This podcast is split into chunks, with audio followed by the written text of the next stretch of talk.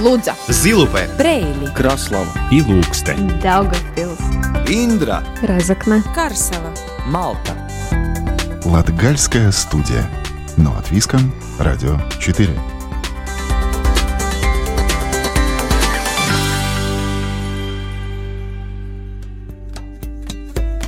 Здравствуйте! В эфире Латвийского радио 4 передача «Латгальская студия».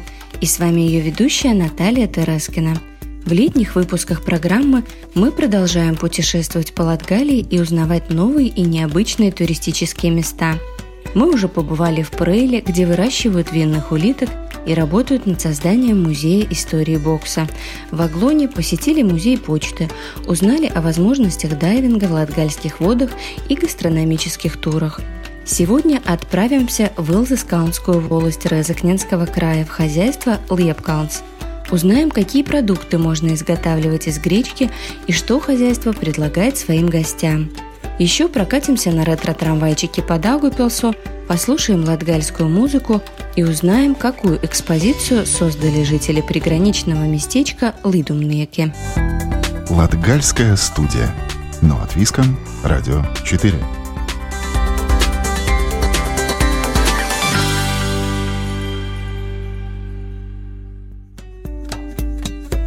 Подъезжая к хозяйству Лепкаунс в Резакненском крае, в глаза бросаются две вещи. Огромный ангар прямо по курсу и невероятное белое поле. Это гречка, или правильно сказать, гречиха. Гречка – основной продукт хозяйства. Из гречки здесь делают и макароны, и муку, и сладости, и подушки. Нас встретила совладелица хозяйства Юлия Данилина. Муж Алексей занят, это август и работы много – Пройдя немного за ангар, попадаете в маленький уголок уюта и царства гречки. Здесь на стеллаже выставлена небольшая часть продукции. Глядя на упаковки, хочется улыбаться. Но как не улыбнуться упаковке макарон с забавной рожицей и названием «Езупс»? Поговорили с Юлией Данилиной о роли туристов в хозяйстве, традициях и планах на будущее.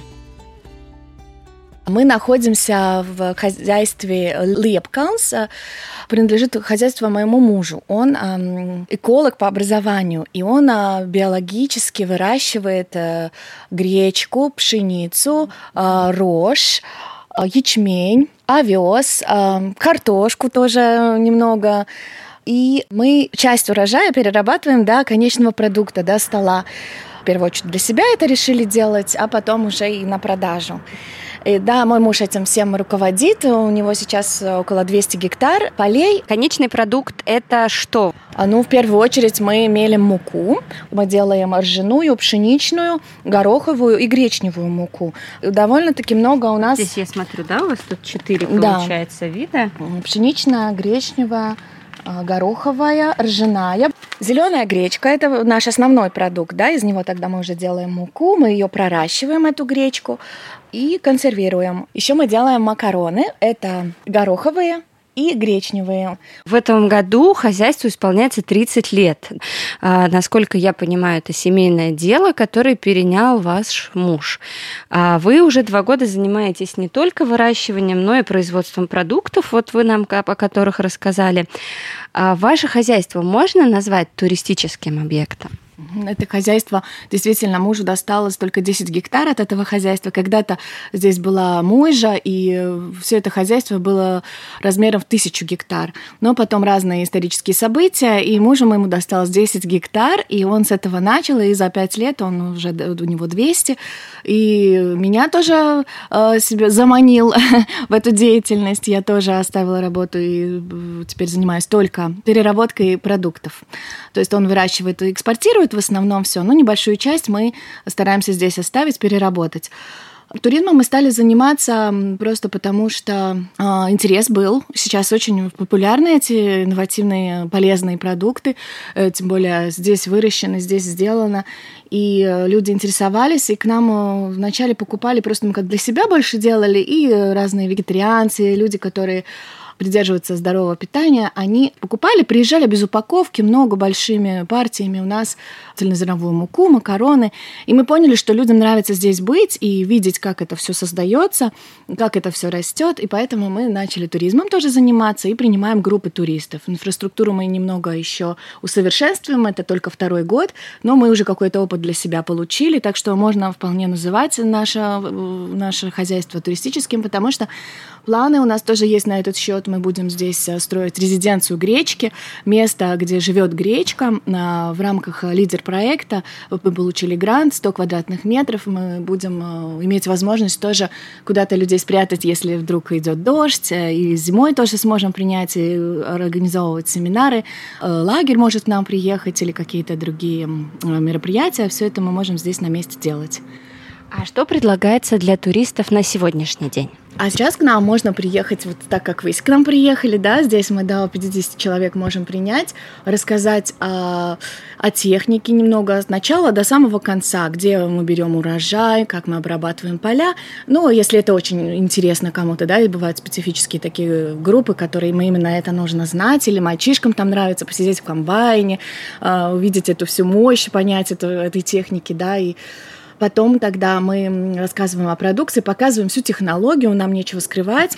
А, ну, мы угощаем, дегустация, причем что-то из гречишной муки, рассказываем о полезности этих продуктов. Тоже получаем какую-то обратную связь. Нам очень нравится, когда на месте человек может попробовать, тут же сказать свое мнение. Ну, лагерь еще, если к нам дети приезжают, тогда они сами пекут, вафли делают из гороховой муки или гречишной, да, мальчишки. Потом мы посылаем родителям фотографии, они не верят, что это мой сын, сам себе из приготовил блинчик и его съел. Так что мы, мне кажется, мы хороший опыт даем детям. Они сами даже у нас один раз делали муку, мы им объяснили, как работает мельница, как э, вот, вот э, показали, с поля взяли колосок, э, добыли оттуда зерна и их измельчили, сделали муку и испекли себе блины. То есть весь цикл закрытый здесь у нас происходит, мы можем это, можем это создать да, здесь на месте, увидеть, как все это происходит. Ваши гости, они какие? Кто к вам приезжает чаще? Чаще к нам приезжают группы, потому что у нас условия, что 10 и больше человек, все-таки нужно подготовиться. Мы, это наша не основная деятельность, да, нужно, и чтобы муж был на месте, потому что мне нравится, когда он, ну, не только я одна с гостями, а он со своей стороны рассказывает о технической части, о своем хозяйстве.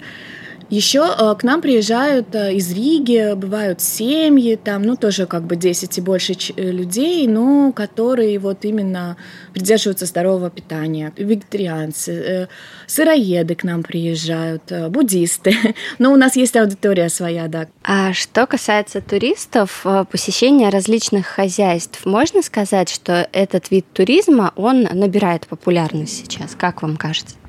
Я думаю, ну, у нас-то как бы нечем, нечем сравнить. Мы такое новое, новое, новое место, да, куда может приехать турист.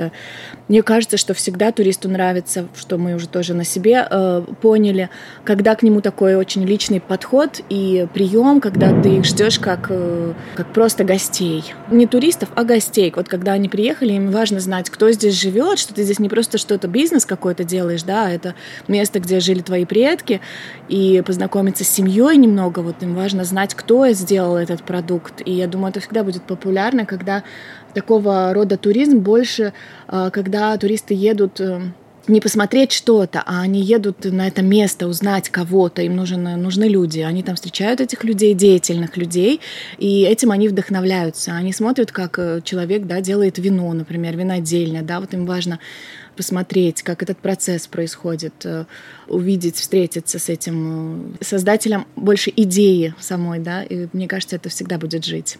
А вы производите очень интересные продукты: хлеб, макароны, мука, э, гречка и даже подушки, да, насколько я знаю. А где находите идеи? Как вдохновляете? Как придумываете, что сделать следующее? Ну, мы просто исходим из того, что у нас есть. Вот мы видим, да, у нас после гречки остается шелуха. Ну, как-то жалко ее выбрасывать, и это такая ценная. Другие покупают, ищут, да, ну, для, для шитья подушек. Мы сами шьем подушки. А, муж вот выращивал до того, как мы стали а, производить продукцию, он все это экспортировал. Ну, я просто вижу, с какой любовью он это выращивает как он это все начиная, вот он положил это зернышко, он ходит каждый день, каждую неделю, он смотрит, как это все растет, думает, как лучше сделать этому растению. И так жалко, он потом берет все это экспортирует, фуры приезжают и все это увозят. И хоть я знаю, что он там, ну, ни, никакие пестициды и не использовал, все это такое росло естественным путем и хочется оставить себе. Ну и вот то, что самим хочется употреблять, да, хочется нам самим спать на, так, на таких полезных подушках, то мы изготавливаем. Как бы ищем это в себе. У вас в хозяйстве, ну, в производстве, наверное, больше муж занимается, а в продукции, например, в посадке, может быть, знаете, какие-то традиции есть? Вот э, нельзя, например, делать то и то перед посадкой. Там ни в коем случае нельзя там смотреть на макароны другим взглядом, да? То есть какие-то традиции, которые действительно необычные, может быть, для людей. Ну да, я понимаю. Ну, наверное, может, у предков у наших больше было, да, когда они это было их основная вид деятельности, эти поля. Ну, хотя у нас тоже сейчас основной вид деятельности, таких особо примет нет. Единственное, есть такая одна вещь, которая мне не нравится, больше, больше не нравится, чем нравится, это муж там, да, если он очень занят, вот ему надо все посадить, а полей много, или наоборот убрать урожай, и он ходит, и он не... Я ему говорю, ну, когда ты уже побреешься? Он, я не буду бриться. Знаете, это футболисты тоже как перед матчем там вот не бреются. Вот у него осталось, наверное, он раньше занимался футболом. Он не, не ходит в парикмахерскую и не бреет бороду, пока он вот что-то не доделает. А иногда это затягивается, идут дожди. И я уже думаю, быстрее бы он уже там все закончил со своими делами, чтобы выглядел как человек. Ну, вот такая примета у него есть. Не знаю, с чем это связано, просто нехватка времени или просто он верит в то, что все будет хорошо. Латгалия, она имеет ни с чем не сравнимый колорит. А можно ли назвать ваше хозяйство латгальским? Вы упомянули, да, что используете латгальский язык для маркетинга. А можно ли назвать ваше хозяйство латгальским и почему? Ну да, латгальский язык. А, во-вторых, мы а, сами латгальцы, мы местные, здесь мы родились, здесь мы продолжаем свою деятельность. Уже хотя бы поэтому можно назвать. А, ну, еще мы какие-то традиционные тоже рецепты смотрим и придерживаемся. Например, вот э, сейчас на столе у нас это грики асушкас. Да? Асушкас – это латгальское традиционное блюдо, которое э, пекут э, изначально из-за пшеничной муки. И моя бабушка, ей 94 года, она э, научила меня печь сырники э, с пшеничной муки. Мы пекли всю жизнь их с покупной белой муки и очень вкусные, делились рецептом. Меня науч... ее, моя бабушку, ну, мою маму научила ее мать, а меня моя. И вот так переходит этот рецепт из поколения в поколение. Но я никогда не задумывалась, что это и есть асушкас, потому что я потом начала искать рецепт асушкас, и я поняла, что это сырники моей бабушки. Когда я все сложила вместе, моя бабушка родом из Андрупены, а именно асушкас это идет Андрупена с асушкас, оттуда этот рецепт. И поэтому теперь мы заменили на гречишную муку, да, то, что многие сейчас пшеничную не употребляют, но зато мы оставляем эту традицию, мы сохраняем таким образом, что мы делаем грикю асушкас, да, и таким образом идет дальше эта традиция. Так, так что мы э, продолжаем традиции. Спасибо вам большое. Э, мы общались э, с Юлией Данилиной, совладелицей хозяйства Лепкаунс. Приезжайте к нам в гости, обязательно вкусно угостим развлечем, чему-то, может, и на, можем научить. Латгальская студия. Но от Виском. Радио 4.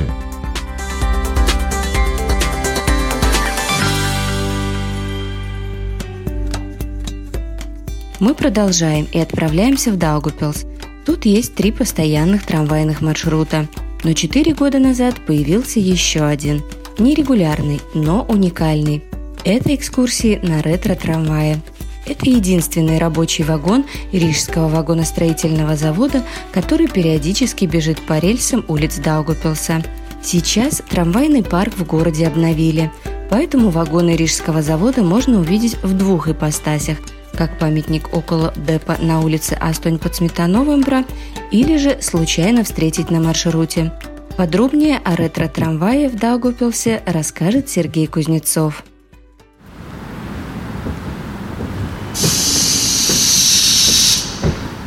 Сейчас вы слышите, как вагон с рейса заезжает в трамвайное депо на улице Ятнику в Даугавпилсе.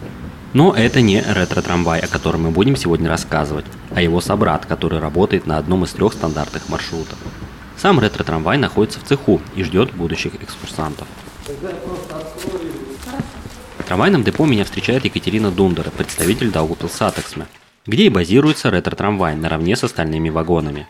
Ретро-трамвай – это вагон Рижского вагоностроительного завода, выпущенный в 1987 году. Наш э, ретро-вагончик был произведен в конце прошлого века на Рижском вагонном заводе. В Даугавпилсе он э, в таком виде ездит уже несколько лет, пользуется спросом э, как на детские экскурсии, так и на взрослые прогулки, вечеринки. Значит, в вагоне у нас до 24 человек вмещается. Оборудованы 8 столиков, Кроме того, если это какой-то праздник, можно вагон украсить по своему желанию. У нас даже вот однажды свадьба ездила небольшая вместе с невестой, прям в белом платье. Иногда бывает такое, что просто там 2, 3, 5 человек просто садятся покататься. Главное преимущество ретро-трамвая – это свобода выбора маршрута в рамках проложенных рельсовых путей, протяженность которых по городу составляет около 30 километров. Ну, маршрут можно выбрать, то бишь, э, допустим, э, туристические экскурсии, такие, которые идут от туристического центра нашего, как правило, они едут из центра города, от площади Вениус на вокзал и потом э, едут в Стропы. Э, либо от площади в крепость. Э, это, конечно, популярнее, но на данный момент у нас как бы в крепость мы не едем, потому что там ремонтные работы ведутся. Поэтому вот. маршрут э, выбирает заказчик. Вагон хоть и стоит в депо, но в рабочем состоянии, так как во время репортажа экскурсий не было. Точнее, планировалась встреча группы из Германии, но она не приехала. К сожалению, из-за пандемии трамвай востребован меньше обычного. Хотя несостоявшиеся гости из Германии – это компания, которая интересуется именно трамваями в других странах мира, продолжает Екатерина Дундура фанаты, которые интересуются, в принципе, вот э, темой трамваев, темой железной ну, дороги. Э, их интересует, как тут все у нас устроено, инфраструктура и вот прочие такие вопросы. И как часто вот такие фанатские группы? Ну, на моем веку вот два раза было. То если люди едут с других стран, как бы, значит, интерес, интерес крепкий, поэтому думаю, что так или иначе отрицательных, думаю, отрицательных эмоций они не получили. Вагоны РВЗ уже как несколько лет не ходят по городским маршрутам.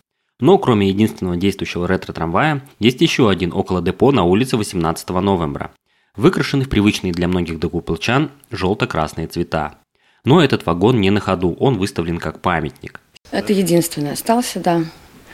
Вот, и поэтому было решено вот, вот в таком виде его сохранить. Они давно уже не ездят, очень давно. Вот, поэтому у нас такой правда, ретро-раритет. А насколько его технически сложно или, ну, содержать? Ну, как видите, у нас э, штат большой, руки у всех золотые, вот, поэтому содержится в порядке, и в техническом, и в порядок внутри вагона, как видите, чистенько, все убрано. Вот. Это единственный он рабочий вагон, ну и плюс еще один как такой презентационный, это вот на новембр стоит перед депо, где выкрашен. Ну, это уже как памятник. Сейчас мы перенеслись из трамвайного депо в центр города на площади Венибас, где обычно начинает свой маршрут гости, выбравшие экскурсию Даугавпилс и закон трамвая.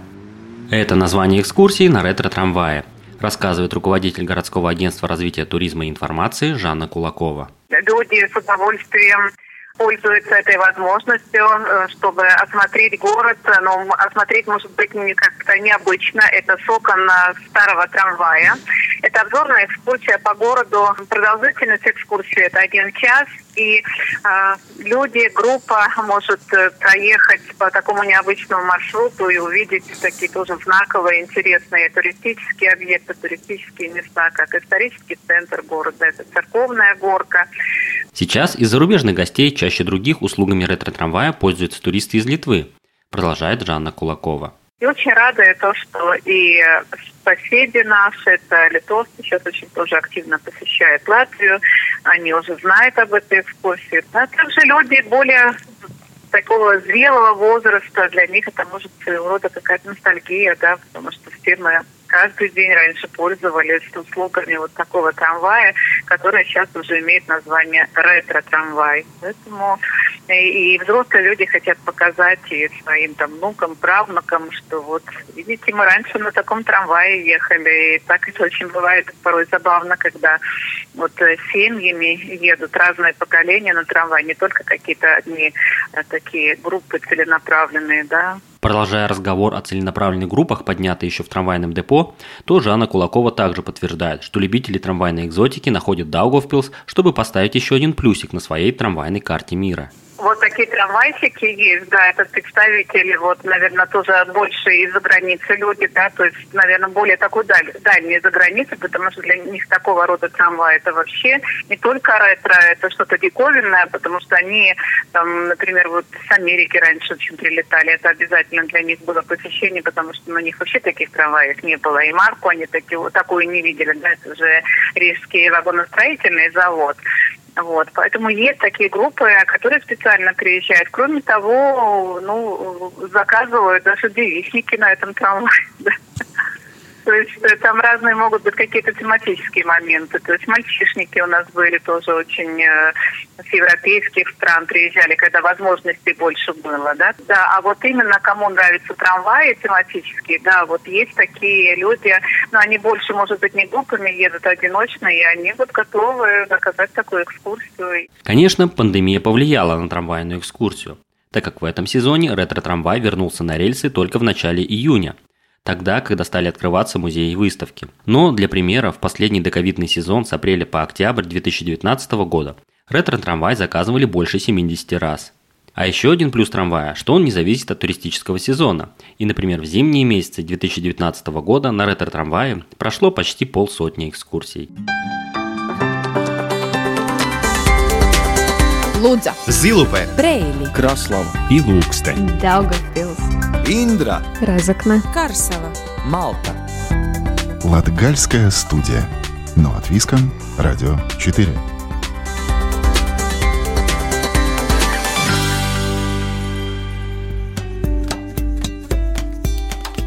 И в заключении программы традиционная рубрика «Выходные остановки».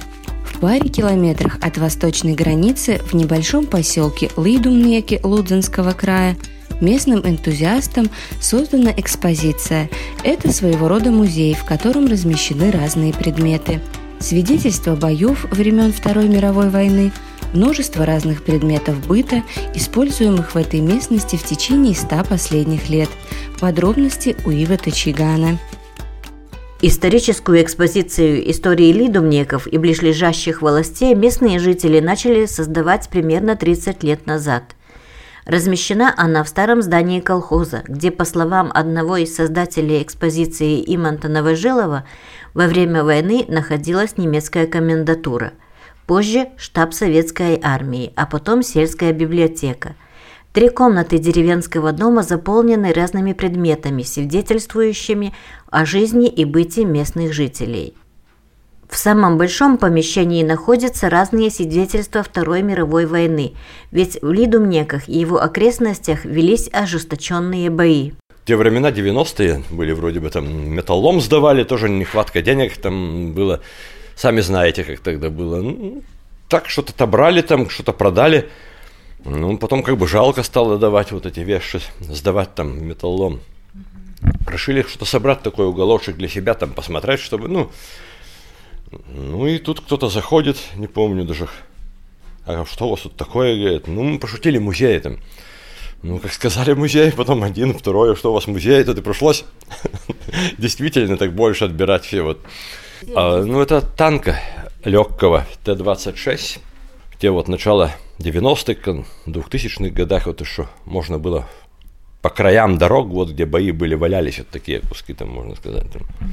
Ну, это вот башня, пушка тут ставилась, но она не цельная башня, конечно, там она искуверкана взрывами, там кто-то раньше какие-то запчасти, там местные крестьяне уже домой стащили, кто-то там для себя, что-то солдаты забрали себе на другой танк получше поставили там, они же тоже ремонтировали там. Имант Новожилов рассказывает, что в военной экспозиции экспонатов очень много, начиная от патронов и заканчивая пушкой и снарядом от «Катюши». Интересно еще и то, что многие предметы латгальские крестьяне приспосабливали для нужд хозяйства. И это, можно сказать, еще и выставка изобретательности человека – те времена было хошь не хошь будешь из братать магазины пустые, денег нету. Да, тоже вот хозяйство, каска там, допустим, черпалка была, там картошку варили, там что, что делали, в той самой бане воду наливали там с этой каски. И немецкие тоже были, курей кормили, мне бабушки было, помню, тоже так само там, да. Это тоже вот гильзы, что-то что-то мастерили, делали сами там уже вот люди. Кружки вот какие делали – Каски, амуниция, предметы военного быта и даже деревянные ящики для снарядов, в которых местные крестьяне хранили продукты и разные вещи, несмотря на время, хорошо сохранились, и можно прочитать даже надписи на них. Это русские вот тоже так есть, тоже ящик. Русские, я знаю, что вот 72 миллиметра это патроны такого калибра 880 штук 41 года. 5 мая месяца, вот, это русский ящик. Имант Новожилов признает, что когда-то ставшие ненужными вещи теперь являются бесценными свидетелями истории края. Узнав, что в Лидовниках есть место для старинных вещей, местные люди начали приносить старые альбомы, разные вещи советской эпохи, что сейчас уже тоже является историей.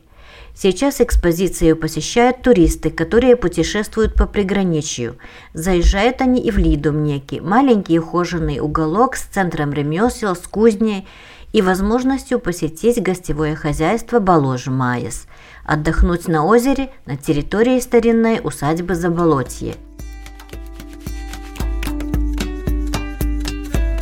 На этом команда Латгальской студии прощается с вами. Сегодня для вас работали Сергей Кузнецов, Ива Тачигана, продюсер Карина Важна и я, ведущая программы Наталья Терескина. Слушайте нас каждую субботу после 10-часовых новостей. Повтор можно услышать в четверг в 20.10, а также на сайте Латвийского радио 4 доступен архив всех выпусков. С любовью из сердца Латгалии. Лудза, Зилупе, Брейли, Краслава. И Ilūkste, Daugavpils, Индра, Разокна, Карсела, Малта. Латгальская студия. Но от Виском, Радио 4.